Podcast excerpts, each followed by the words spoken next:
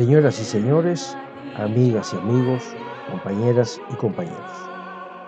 En tanto que presidente de la Asociación Civil 20 de septiembre, es con gran satisfacción que les doy la más cálida bienvenida a esta mesa redonda, Estado, Democracia y Libertad de Expresión.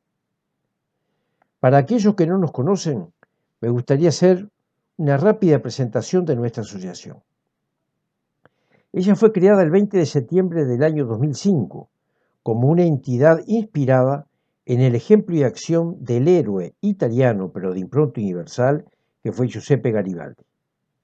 Pero lo hicimos para poner de relieve al personaje en lo que tiene de enormemente actualidad y en lo inspirador, tanto de su pensamiento como de los valores que lo guiaban en su accionar, ya que Garibaldi fue, ante todo, un hombre, un héroe que supo conjugar a la perfección sus valores, su pensamiento y su acción.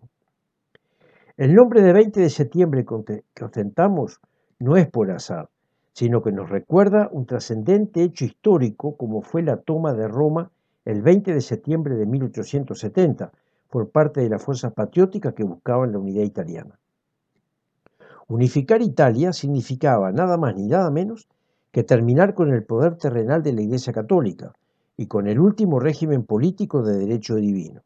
Pero, en la perspectiva histórica, tuvo una significación mucho más profunda, pues abrió el terreno para impulsar la separación absoluta entre el poder político y la religión, a la secularización de los estados que debían guiarse por el derecho civil y no el derecho canónico, y avanzar hacia sociedades y estados laicos.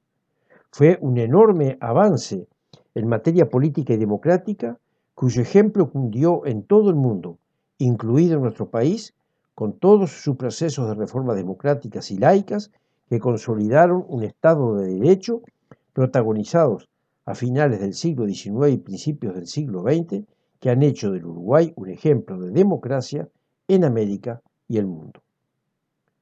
Por ello, asimismo, el día 20 de septiembre es conocido internacionalmente como el Día del Libre Pensamiento, símbolo de lucha contra el dogma oscurantista a favor de la libertad de conciencia, la libertad de pensamiento y la libertad de expresión.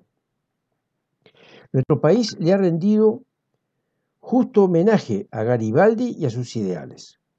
Un bello monumento frente al puerto de Montevideo, un obelisco dedicado a la fecha 20 de septiembre en los jardines del Hospital Italiano y una calle de nuestra capital. Y fiel a esa herencia, también se hizo un justo homenaje a estos ideales cuando por ley 17.778 del 11 de mayo del año 2004 se declaraba al 20 de septiembre de cada año como el Día de la Libertad de Expresión del Pensamiento. Nuestra asociación toma entonces esa fecha como símbolo, intentando adaptar los valores garibaldinos a la realidad de nuestro tiempo.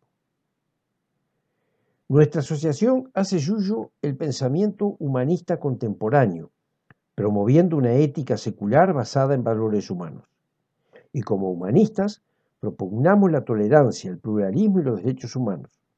Trabajamos en promover un orden social democrático que proteja la dignidad, las libertades individuales, la justicia social, los derechos fundamentales y el Estado de Derecho. Como Garibaldi, defendemos y promovemos los valores republicanos. José Garibaldi, en sus valores pensamiento y acción, es inspirador de todos estos ideales que para nada consideramos obsoletos, sino tal vez de una acrecentada actualidad. Nuestra asociación integra la Asociación Internacional del Libre Pensamiento, con sede en París e integrante consultivo del Consejo Económico y Social de las Naciones Unidas, y organizamos en el año 2015 su Congreso Mundial en Montevideo. También colaboramos con el Instituto de Investigaciones sobre el Libre Pensamiento, que tiene su sede en París, con una actividad académica remarcable, siendo el depositario del único archivo dedicado al libre pensamiento a nivel mundial. Hace unos días tuvimos la agradable información, que supongo es bien apreciada por todos los uruguayos, de que el índice de democracia, que desde hace, que desde hace muchos años elabora la prestigiosa revista británica The Economist para el año 2021, vio a nuestro país pasar del lugar 15 del 2020 al lugar 13 de países con democracia plena en el mundo y el primero en nuestro continente. Y esto es tanto más remarcable cuando, según este índice, la democracia sufre una aguda caída a nivel mundial. Por supuesto, esto no solo nos debe llenar de orgullos, debe sobre todo llenarnos de responsabilidad, pues la democracia no es algo ajeno a nosotros, sino la consecuencia de un estilo y una práctica social que nos concierne a todos como ciudadanos. Y una democracia se construye, sobre todo, cuando hay un amplio respeto a la libertad de conciencia, a la libertad de pensamiento y a la libertad de expresión. Y ellos se traducen en unas reglas que se consagran en un Estado de derecho donde naturalmente se respetan esas normas. Derechos y responsabilidades de todos, por supuesto, pero especialmente de aquellos que deben hacer respetar las normativas comunes a todos. Estado de derecho que, por supuesto, siempre es posible de perfeccionar para que una sociedad sea cada vez más ordenada, más justa y más igualitaria.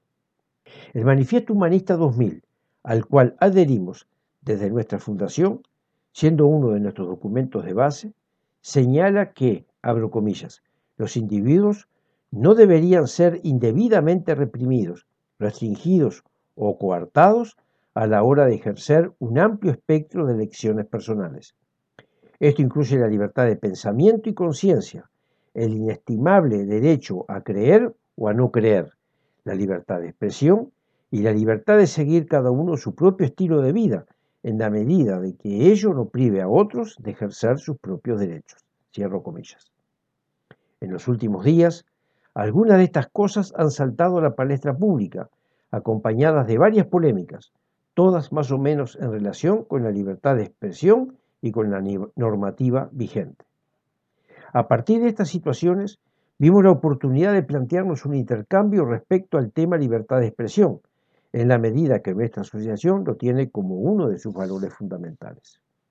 Pero al mismo tiempo, más allá de la coyuntura, sin ignorarla, nos interesa explorar dónde estamos como sociedad, como república, en relación a ese valor tan esencial para la democracia en una época de liviandad, de fake news, de la legitimación de la mentira, de la alteración de los hechos para inducir al engaño. Todas técnicas de manipulación que potenciadas por las tecnologías digitales se constituyen como un verdadero flagelo para las democracias.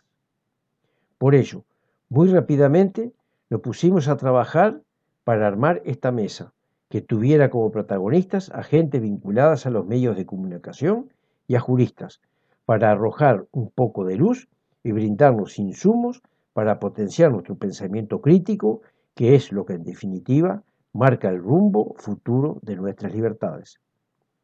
Quiero agradecer a todos quienes se prestaron a participar en este debate, a quienes asisten y pueden asimismo intervenir en su momento, y a nuestra vicepresidente Nancy Medina, que estará presentando y moderando este evento con la calidad a que nos tiene acostumbrados. Muchas gracias a todos nuevamente.